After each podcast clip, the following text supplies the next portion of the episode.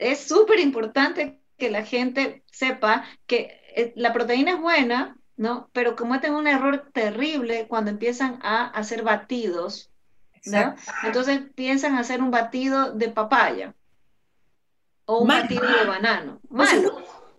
Porque estás haciendo exactamente lo que no quieren. Estás convirtiendo un carbohidrato que no era tan malo en algo terrible.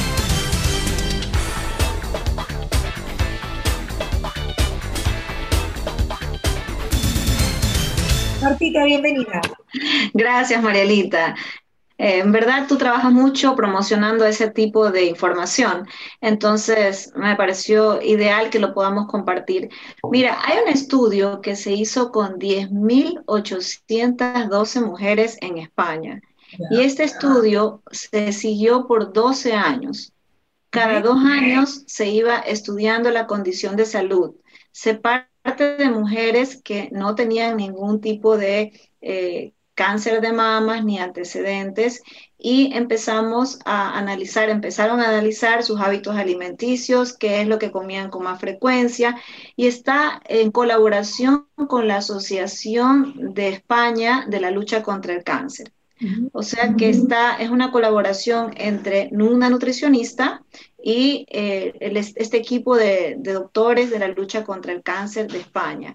Y ahí concluyen algo bien interesante. Dicen que efectivamente es de vital importancia que las mujeres empecemos a controlar el tipo de carbohidrato con el que comemos. Hasta hace años atrás solo estaban empeñados en decirnos que no comamos demasiadas cantidades de carbohidratos.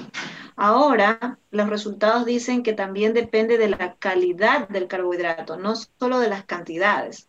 Y que es importante que se consideren tres conceptos al escoger los carbohidratos. El primero es que se hable de carbohidratos de baja carga glicémica. ¿Qué significa eso? Que tú te los comes y entran después como azúcar en la sangre. Ese es el primer concepto. El segundo concepto es que el carbohidrato venga con un aporte importante de fibra. Y el tercer concepto es que no lo licúes. Justo lo que hablábamos aquí. Entonces, el primer concepto es que no es lo mismo comer tortillitas de maíz, ¿verdad? Donde el maíz pasa por un proceso de molienda, que es lo que tratan de evitar, y además donde el maíz como tal entra muy rápido como azúcar en la sangre. Dos conceptos que no deberían tener los tienes juntos. El primero es que de verdad el maíz como tal entra rápido como azúcar en la sangre, o sea, de alta carga glicémica, y el segundo es que pasa por un proceso de molienda. Entonces, cuando nosotros vamos a comer, empiezan a pedir que en el plato de comida, si es posible, la gente empiece a migrar desde arroz blanco hacia arroz integral o quinoa. Esa sería la primera recomendación. Pero aquí hay algo bien importante. Te dicen, ¿todo el mundo le va a funcionar pasar en lugar de arroz blanco a arroz integral? No, no a todo el mundo le funciona.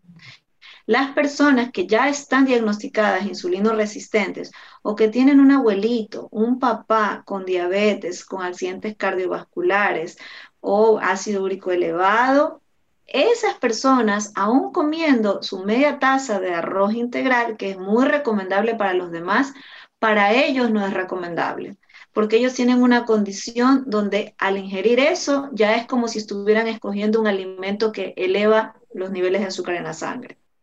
Entonces, para todo el mundo, para todas las mujeres la recomendación es quinoa. Para aquellos que no tienen antecedentes familiares de abuelitos o de padres con diabetes o con accidentes cardiovasculares, pueden migrar hacia el arroz integral, una media taza por comida. Pero ahí cubrirían una parte de la recomendación para prevenir el cáncer de mamas. La segunda es que haya suficiente aporte de fibra. Entonces, uno diría, bueno, pero el arroz integral tiene fibra. Sí, pero necesito aún más fibra. Entonces, por eso es que dicen, vuelve a recurrir a la ingesta de bastantísimos vegetales y frutas para poder procesar la fibra. Si a la persona no le gustan los vegetales y la, fruta, entonces vaya y cómprese fibra en la, en la botica. ¿Ya? Pero consuma fibra. O coma chía, que esa sería otra alternativa. Entonces, ¿qué es lo que le dicen ahora? Por favor, no licúe ese carbohidrato, no lo muela. Entonces ahí es cuando la gente se enoja porque le decimos que coma el verde, pero que lo coma. Claro, pero enterido, hoy día me comí un madurito. ¡Ah! Delicioso. Delicioso. Y sabes que me sentí súper bien, madurito y atún. Quise comer atún en la mañana porque me pareció que tenía mucha proteína. Así que me lo comí y me sentí súper bien. Pero ahí es lo que te quiero decir. Entonces quiere decir que la avena, quiere decir que el germen de trigo, quiere decir que la linaza, que son productos tan importantes que tienen fibra, que son pues, eh, digamos que los alimentos más importantes con este tipo de fibras, no los puedo meter en la licuadora para que sean una harina, porque ya empiezan a ser carbohidratos malos, te pregunto. No. Eh, en el caso de la chía, por ejemplo, eh, yo siempre la recomendaré como mi favorita. Si tú me preguntas, ¿yo qué prefiero, chía o linaza? Siempre voy a preferir la chía sobre la linaza. Pero, escúchame, pero, ok, está bien, pero, pero yo me refiero al proceso que se le puede hacer a este tipo de productos. No, sí lo puedes licuar ese. Ese tipo de productos sí lo puedes licuar. Ya, no pasa nada. No pasa nada. Igual que puedes licuar los vegetales. Los vegetales sí son carbohidratos, pero son carbohidratos que tienen tanta agua que el aporte de carbohidratos realmente es mínimo, más es el aporte de fibra. ¿Y qué es lo que no se puede licuar? Por ejemplo, el choclo. No puedes licuar el choclo, la yuca. La yuca. ¿ya? No puedes licuar, eh, como hablamos de hace un rato, maíz para hacer las tortitas de maíz la papa, no puedes licuar la, fruta. La fruta es un pecado licuar el banano, es un pecado. O sea, te comiste el, maduro, pero te lo comiste masticándolo. No hiciste una chucula, no hiciste. No, chucula no. no todavía, falta, falta unos días. no, no, no. No es que viene Navidad y la gente, y la gente, mira lo que hace la gente en Navidad, ¿no? La gente en Navidad se expone bastante porque hace el arroz con choclo, ¿verdad? Y pone la ensalada de papa. No, claro, con crema de leche y bastante eh, queso, mozzarella. O sea, que el arroz con choclo que yo en mi casa es el mejor del mundo. Cuando quieras. Pero te quise invitar y no quisiste. Me dijiste no, pues no querías esto. Bueno. No, no, tú me dijiste, tú me dijiste que, bueno, bueno, que el aforo era importante, que entonces yo dije, bueno, me va a portar bien, bueno, mejor ni voy, no mentira. Eh, en todo caso, mira, Mariela, en realidad es súper importante que la gente sepa que eh, la proteína es buena, ¿no? Pero cometen un error terrible cuando empiezan a hacer batidos, ¿no? Entonces piensan hacer un batido de papaya o un batido de banano. Malo. Porque estás haciendo exactamente lo que no quieren. Estás convirtiendo un carbohidrato que no era tan malo en algo terrible. Entonces, licuar una papaya es terrible. Entonces, si yo quiero prevenir cáncer de mamas, esa no es la opción. Entonces, cuando te dicen arma tu plato de comida, te están pidiendo que migres hacia en el plato de comida algo que contenga mucha fibra. Entonces, ¿cuáles son tus alimentos más ricos en fibra? Frijol, garbanzo, lenteja, quinoa. Sí, Martín. yo en este tiempo que hemos estado conversando con miles de doctores, yo tengo también, eh, que ya son miles creo, eh, yo tengo también la recepción de mucha gente y en este momento la gente se está muriendo por el dolor con la colitis. Y no hay nada peor para la colitis que lenteja, garbanzo y frijol. Es correctísimo. Ya, lo que acabas de decir es, es, ¿sabes por qué le da colitis a la gente? Porque crea una inflamación increíble. En pandemia, todo el mundo... Emotiva. La temática. Sí, lo que pasa es que en pandemia la gente se sintió motivada a compensar el placer de viajar, el placer de reunirse con amigos, con el placer que genera la comida, porque ¿qué más nos quedaba? ¿No? Era medio difícil encontrar otros placeres. Entonces empezaron a crear postres en, en una variedad infinita. Incluso los hacían en familia, en grupo, ¿verdad? O hacían pizzas en familia. Entonces ahí mezclaban los dos componentes más dañinos, el tipo de grasa con el tipo de carbohidrato que no recomendamos. Se generó una colitis. Cuando yo ya tengo colitis, me tengo que regresar a comer el arroz blanco que no me lo recomiendan para prevenir un cáncer de mamas, no me lo recomiendan. Pero cuando yo curo una colitis, la dieta para curar una colitis dura entre 21 a 30 días y se curó. No hay más colitis. Entonces quiere decir que yo lo que voy a hacer es que por 30 días voy a poner cuatro cucharadas de arroz blanco en mi comida, la parte no grasosa del animal, por ejemplo, la pechuga de pollo, aceite de oliva una cucharada, y voy a consumir solo frutas a las que yo les haya sacado la cáscara y que en lo posible esta fruta venga casi ya, eh, digamos, donde el, el, estómago tenga que producir menos ácido clorhídrico. Es decir, que yo la hiervo, la corto en pedazos, la hiervo y es de muy fácil digestión y le quité la fibra. Entonces yo me hago una comida con cuatro cucharadas de arroz blanco, una manzana, mi pechuga de pollo y hago lo mismo en almuerzo y cena. Y ahí voy a ir superando mi colitis en 30 días. Una vez que yo la superé, yo regreso al plato de comida anterior que te habíamos comentado, porque de lo contrario, yo empiezo a tener más problemas de colitis cada seis meses. ¿Por qué, Mariela? Porque tú no alimentaste las bacterias buenas del intestino. Entonces, al no alimentarlas, porque se alimentan de fibra, empiezan a proliferar más las malas. Y cada vez que tienes muchas bacterias malas, se activa el sistema inmune y el sistema inmune se eh, activa a través de moléculas inflamatorias.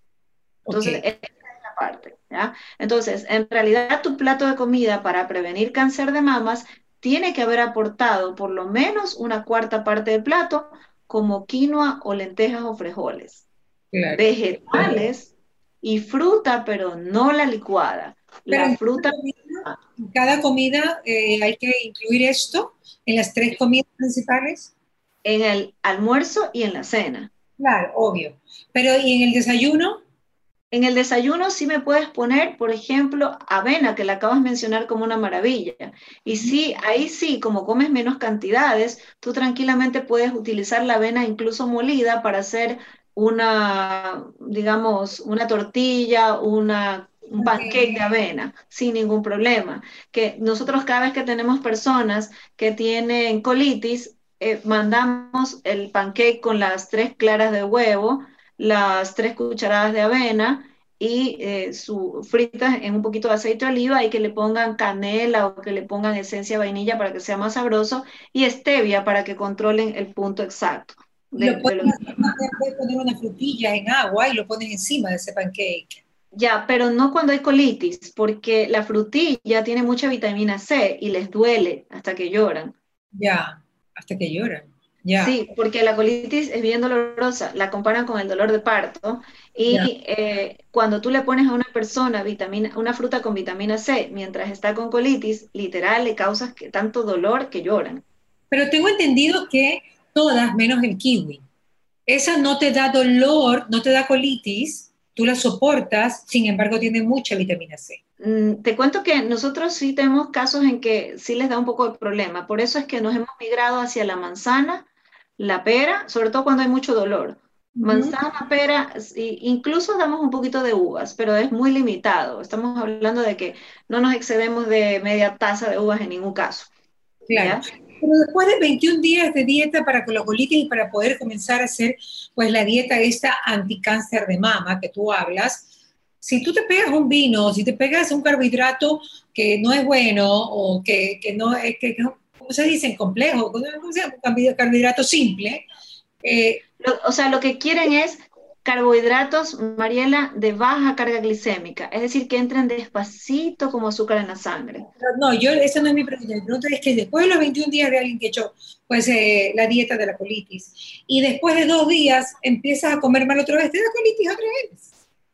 Sí, siempre y cuando tú en tu sangre no tengas suficiente omega 3, porque el omega 3 es un antiinflamatorio natural entonces va a ir manejando y equilibrando cualquier proceso inflamatorio. Y es esencial. El problema es que a veces la gente no sabe que es esencial, entonces no lo consume. Eh, las dosis son bajísimas. Te estoy hablando de que con 1.7 gramos la gente está sana. 1.7 gramos es como dos pastillas, ¿ya? Pero el problema es que la gente viene y pone un postre cargado otra vez de las moléculas que inflaman o pone una humita. Entonces la humita les va a hacer retroceder literalmente dos semanas de haberse curado. Claro, así es. ¿Qué son las grasas saturadas, Martita? Las grasas saturadas es cuando las grasas tienen, digamos, una molécula de glicerol y tienen ácidos grasos. En las cadenas de ácidos grasos eh, no hay dobles enlaces, hay enlaces sencillos, simples. Entonces, esas son las grasas saturadas. Tu cuerpo sí necesita una cantidad de esas grasas, pero si tú no las comes, él las fabrica. Así que si una persona me dice que va a comer 7 gramos al día de grasa saturada, que son como lo que contienen dos rodajas de queso, yo te digo que está bien, que no te, que no te compliques, que lo hagas. Por eso decimos, si quieres dos porciones de lácteos al día en forma de una mozzarella bajo en grasa, está perfecto. Lo que sí tratamos es de que no haya demasiado. Por ejemplo, que no hayan vísceras de animales, como el hígado, los riñones. Eso sí no, porque tiene mucha más grasa saturada y eso los inflama. ¿Cómo aporta el coco en la dieta? El, ya, el coco tiene una fama. El yogur de coco, el coco solo, el agua de coco, la carne de coco. ¿Cuánto aporta? Del coco se habla muchísimo en este tiempo para una buena salud. Ya, ¿por qué se habla muchísimo, Mariela? Porque dice que la grasa del coco tiene eh, ácidos grasos de cadena media y que eso se transforman directamente en energía y no se almacenan como grasa. Pero hay otro, hay otro detalle que la gente ignora, que la grasa de coco sí activa genes eh, que transcriben la, la producción de inflamación. Entonces sí me va a inflamar. Entonces si yo tengo una colitis, me voy a volver a inflamar. Es mejor que me quede con aceite de oliva y que me tome mis suplementos omega 3. Si yo eh, estoy luchando contra una celulitis, probablemente la grasa de coco sí me va a volver a formar un poco de celulitis. Entonces, ahí está la diferencia. Entonces, ahora, algo que, que tal vez me llama la atención ahora que estaba leyendo y también decía, ¿sabes qué? Los médicos están un poco preocupados sobre la reacción de la vacuna con las personas con obesidad la, la vacuna tiene un 90% de eficiencia, ¿verdad? La, la, ¿Perdón? 4.5 la de Moderna. Se, se, se, cortó un poquito. ¿Me repites lo, lo último que dijiste? 94.5 la de Moderna, de, de eficiencia. O sea, esa es muy, muy alta, es altísima. Ya, ese porcentaje que no tiene eficiencia está relacionado, por ejemplo, con la gente que tiene obesidad. Eh, ¿Cómo sabes? ¿Dónde lo leíste? Están, están, a ver, primero los científicos ya tienen historiales. Saben que, por ejemplo, la vacuna de la influencia normal o la de la diabetes, eh, perdón, la de la hepatitis B, que es viral, o la de la rabia, rabia o la del tétano, son vacunas que pierden su eficiencia en algunos casos en personas obesas. Ok. ¿Ya? Entonces, están estudiando si las personas con obesidad son los que podrían tener mayores probabilidades de que pertenezcan al grupo donde la vacuna no es eficiente. ¿Por qué no, no podría ser eficiente? Yo lo único que podría pensar es porque como son intramusculares, o sea, se las ponen en, la barriga, la de la rabia, eh, pues en la mayoría en el brazo, puede ser que tengan demasiado tejido adiposo y que no, y que no llegue al torrente sanguíneo, podría ser, pero ¿por qué no van a ser eficientes? ya, los, científicos están barajando la hipótesis de que parece ser que interviene el, digamos, la obesidad es un proceso inflamatorio. Y ese proceso inflamatorio intervino en el eh, metabolismo de las células T que son las importantísimas en el sistema inmune. Entonces, es como si yo perdí el, metabolismo, o sea, cómo se comunican las células para que vayan y hagan su trabajo. Hay una falla en la comunicación por efecto de la inflamación. Entonces, eso están estudiando. Pero también están un grupo de científicos estudiando cómo evitar que eso ocurra. Entonces, también están en esa parte. Entonces, que están ya viendo de que esa es la probabilidad que hay. Entonces, la sugerencia sería que la gente eh, que subió de peso en pandemia empiece a bajar. Para que cuando llegue la vacuna estén dentro del grupo. ¿Cuánto es sobrepeso que no te haría efecto la, la vacuna? Me explico. Eso, eso sí, si tú dices que es obesidad o es incremento de peso, ¿en qué A ver, para, para los casos de las otras vacunas es cuando el IMC está sobre 40. El IMC es el índice de masa corporal, que lo obtienen de dividir el peso en kilos de la persona para la estatura elevada al cuadrado. Cuando ese valor les da... La población, Martita, que es la mayoría de la población, y tú lo sabes. Es así. Es la mayoría de la población. Sí, y desgraciadamente tenemos más de ese tipo de IMC en la población de escasos recursos. Y eso les pasó también en Nueva York. Y se dieron cuenta que eh, en esos casos tenían más mortalidad. Entonces, es, es, donde tenemos que trabajar. O sea, en otras palabras, la gente tiene que darse cuenta que si se ponen a hacer una dieta muy baja en carbohidratos, se eleva el cortisol. Y el cortisol elevado hace caer el sistema inmune. Si en cambio es demasiado alta en carbohidratos, entonces empiezas a tener más inflamación y más las condiciones para desarrollar un cáncer.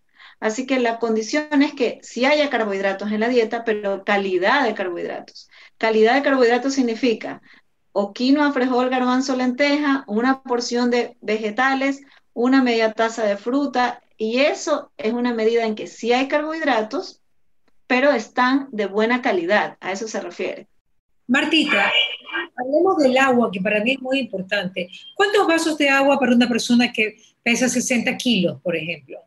aproximadamente 135 libras. En general te están diciendo de que en esos valores las personas deberían tomar 8 vasos de agua diarias, pero no te preocupes porque tienes que restar la que tomaste en forma de leche, la que tomaste en forma de crema de vegetales, y si estás comiendo abundantes frutas que son ricas en agua, como melón, sandía, frutilla, también la tienes que restar. Entonces, al final termina siendo, si yo hago una dieta balanceada, que tiene que tener vegetales, tiene que tener fruta, eh, tiene mi crema de vegetales, lo más probable es que yo con cuatro vasos de agua al día he resuelto el problema. Yo creo que eso, o sea, yo creería que eso no es suficiente, Martita. Cuatro vasos al día de agua no creo que sea tan suficiente, porque no todo el mundo come fruta y no todo el mundo come sopa de por eso digo, si yo estoy haciendo una dieta equilibrada, equilibrada significa que yo me tomé la crema de vegetales en almuerzo y cena, me comí una porción de ensalada de vegetales y me comí una fruta en almuerzo y cena. ¿Qué tal si proponemos que la gente tome 12 vasos de agua al día? Te, corres un riesgo, Mariela. Cuando hay demasiada agua, empiezas a lavar los minerales del cuerpo, entonces te falta magnesio, por ejemplo, y el magnesio interviene en 300 funciones. Ya. Entonces, son los riesgos de ir hacia los extremos, demasiada agua.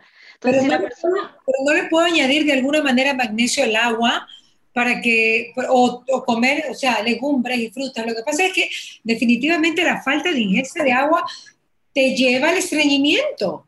O sea, dos y dos son cuatro. Sí, pero acuérdate que un síntoma de inflamación es el estreñimiento crónico y el cansancio crónico. Claro que sí, yo lo entiendo, pero eh, el agua, yo sé que, que, te puede lavar, pero también tú puedes tener un suplemento, un reemplazo de magnesio y tener el agua suficiente. Yo te digo que propongamos a las personas que nos están escuchando, eh, mi propuesta es 12 vasos de agua al día. ¿Qué le echamos para que, no te, para que tengan los minerales? Bueno, en ese caso ponle un poco de albahaca, ponle limón, ponle hierbabuena para que tenga un poco más de minerales. ¿Ok? Eso podría ser. Una sopita, ¿no? Una sopita con eso para compensar. Así es, así es, ¿ya? Entonces está fácil. Entonces, mi propuesta sería que se queden con los ocho vasos de agua al día, ¿ya? Y bueno, también podrían comprar suplementos de magnesio, que los hay. Y, y ahí siempre les digo que las opciones que dicen quelato, quelato, son las mejores, y las opciones que dicen citrato, son muy superiores a las que dicen cloruro de magnesio. Ahora, un amigo mío que hace mucho ejercicio me dice que él le pone un poquito de sal rosada al agua para que tenga todos los minerales. Fantástico. Excelente. brillante. Brillante, amigo, ¿no? Gustavito Segal es brillante. Eh, entonces, que un poquito de agua, un poquito de salsita al agua y ya está, ¿no?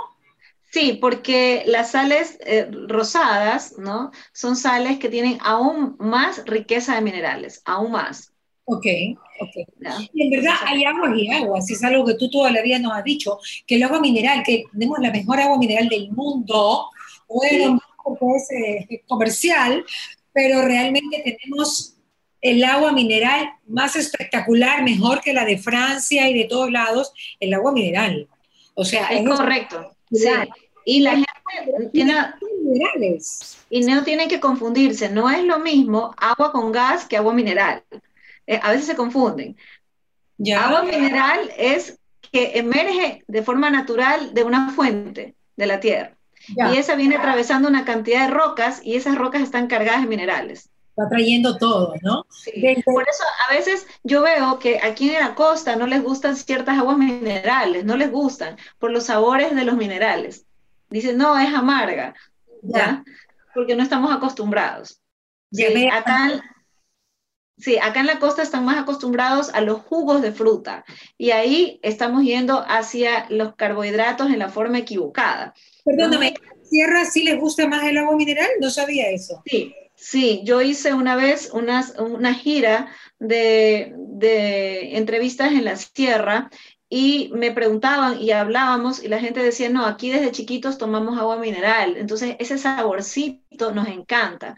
En cambio, yo en consultorio, cuando llego y le digo a alguien, quiere tener más serenidad, dormir profundamente, necesita magnesio. Pero ¿y ahora cómo hago? No quiero gastar plata. Entonces le digo, a ver, eh, magnesio hay en los vegetales de los verdes, hay en el, en el aguacate, cualquier cantidad, en la avena, ¿ya? Pero también hay las aguas minerales que tienen magnesio y le doy las marcas de las más ricas en magnesio. Y me dice, ay, qué asco, no me gusta ese sabor. Ah. Es, eh, no está en la cultura. Es como si te has, preguntado, llegan pacientes aquí y me dicen, yo no voy a comer con aceite de oliva, entienda, no me gusta. ¿Por qué? Porque hay gente a la que no le gusta el sabor del aceite de oliva. Ya, ya, ok. Cuando ponerle aceite de oliva a la lenteja es lo más delicioso del mundo. Bueno, pero déjame decirte que hay otra cosa, ¿no? Eh, ¿Eh? Parece que hay, algo, hay cosas que están en, los genes. Cuando las personas vienen de, digamos, segunda, tercera generación, cuarta generación de Italia o de España, les gusta más el aceite de oliva. Puede ser. Sí, hay, algo que no entendemos bien. ¿Cómo, está? Es como tú le, dices a un guayaquileño hasta la tercera generación, el hijo se fue a vivir a otro lado, llega acá, prueba el verde y dice, qué exquisito, lo mejor que hay. Es verdad, lo, tenía en los genes, obviamente, es verdad, es cierto. Martita, eh, ¿sabes que la gente le tiene mucho miedo también a la formación de cálculos con el agua mineral? ¿Eso es una realidad o no? ¿Mito o verdad? Ya, es mito, absolutamente mito. ¿Por qué? Ajá. Lo que sí está pasando es que cuando tú haces una dieta sumamente baja en carbohidratos, entonces ahí sí hay cálculos, hay riesgo de cálculos. ¿Por qué? Porque tú te devoras tu múscula, tu propia musculatura. Y cuando lo haces, el pH de la sangre cambia y se vuelve un poquito más ácido y exige al cuerpo que saque calcio de los huesos y lo ponga en la sangre. Y ahí mantiene el pH. Pero, ¿quién es el filtro de la sangre? El riñón. Entonces, si el, calcio, en lugar de estar donde debe estar, que es exactamente en los huesos, pasa a la, sangre, vas a tener cálculos. Entonces, eso le pasa a la gente, los cálculos pasan por tres cosas. O no toman suficiente agua, esa es una, o comen muy bajos carbohidratos, ese es dos, o dejan pasar muchas horas sin comer absolutamente nada, ese es tres. Pero ahorita tenemos tres modas. Una se llama dieta cetogénica, bajos carbohidratos. Otro se llama ayuno intermitente, muchas horas sin comer. Y otro se llama no tengo tiempo y me olvidé de tomar agua. Después no se quejen, después no se quejen, ojo, no se quejen. Ya clarito está diciendo Martita Ríos, ya lo está retando. A mí incluido. Clarito. Porque a veces vienen y dicen, es que es genético. Sí, es verdad, hay una, hay una posibilidad genética. Pero la más, la, la más típica es las costumbres que tenemos. Entonces, bueno, hay que ir migrando de a poco, pero de a poco, porque si no nos quieren matar y nos odian, sobre todo cuando viene Navidad. Entonces tú dices, ese, ese Grinch que Mariela entrevistó, entonces, ten cuidado. Esta época no te queremos, Marta, no te queremos ver ni en pintura. Oye, Martita, y a Claro, esta es, la, esta es la última entrevista no, no, sí, sí, vamos a hacer algunas cosas chéveres. Oye, Martita, y esa gente que dice, yo no sé por qué me engordo. Ah, sí, sí, sí, es muy chistoso. Porque... Yo soy hipotiroidea, entonces yo me engordo todo, hasta el agua me engorda. No sabe la cantidad de chocolate que tiene debajo de la cama, que comes con y que come obviamente mal. O sea, perdóneme, pero si tú te vas a un lugar donde no te dan comida, seguro que en un mes vas de peso. Claro, cuando, cuando eh, empezó la pandemia y nos tuvimos que encerrar, realmente no salíamos a ninguna parte un mes, hubo muchos de mis pacientes que bajaron tremendamente la parte de la grasa del abdomen. Y decían, ¿pero qué pasó? Si estoy comiendo exactamente como antes. Le digo, ok. Ah, me dicen, es que mi doctor me dijo que me tome unas agüitas de perejil y eso ha de ser. Y yo me río, digo, ya, pregunto, ¿cuántas veces estás saliendo a comer en restaurantes? Ya entiendo que en tu casa cocinas con aceite de oliva. Pero la pregunta es, en esta, estas dos meses que estuviste encerrado, ¿cuántas veces saliste a comer en restaurante? Una. Ah, ¿y no será eso y no el perejil? Ya. Dice, el agüita de perejil que me estoy tomando es la que hizo que me baje. Y realmente es porque hay ciertas grasas que hacen que tú rápidamente engordes y hay otras que no. Entonces, yo puedo comer siempre con aceite de oliva y va a ser más difícil que me engorde que si yo como con otro tipo de aceites. Claro. ¿Y por qué no pasa eso en los restaurantes de Italia? Porque Italia tiene por costumbre, eh, para la gente es un placer sentir las diferentes variedades y calidades de aceite de oliva. De hecho, los restaurantes compiten por tener el mejor aceite de oliva porque tiene mejores sabores y la población lo reconoce con el paladar al paso. En cambio, acá en Guayaquil, si tú le pones a la gente una comida con aceite de oliva, te corres el riesgo de que a algunos no les guste. Ok, eh, hay aceite de oliva que hay aceite de oliva y aceite de oliva. Eso es como el vino, como el café, como el chocolate. Tengo entendido que el que uno tiene que pues, obtener es uno que es el prensado, ¿ok? Y extra virgen. O sea, ¿cuál recomendarías tú, Martina? Cuando tú aplastas la, la, aceituna por primera vez, la primera aplastada, eso se llama aceite extra virgen. Okay. En la segunda aplastada es el aceite virgen. Cuando yo quiero tener una piel radiante, quiero todos los antioxidantes del aceite de oliva, necesito comprarme el extra virgen.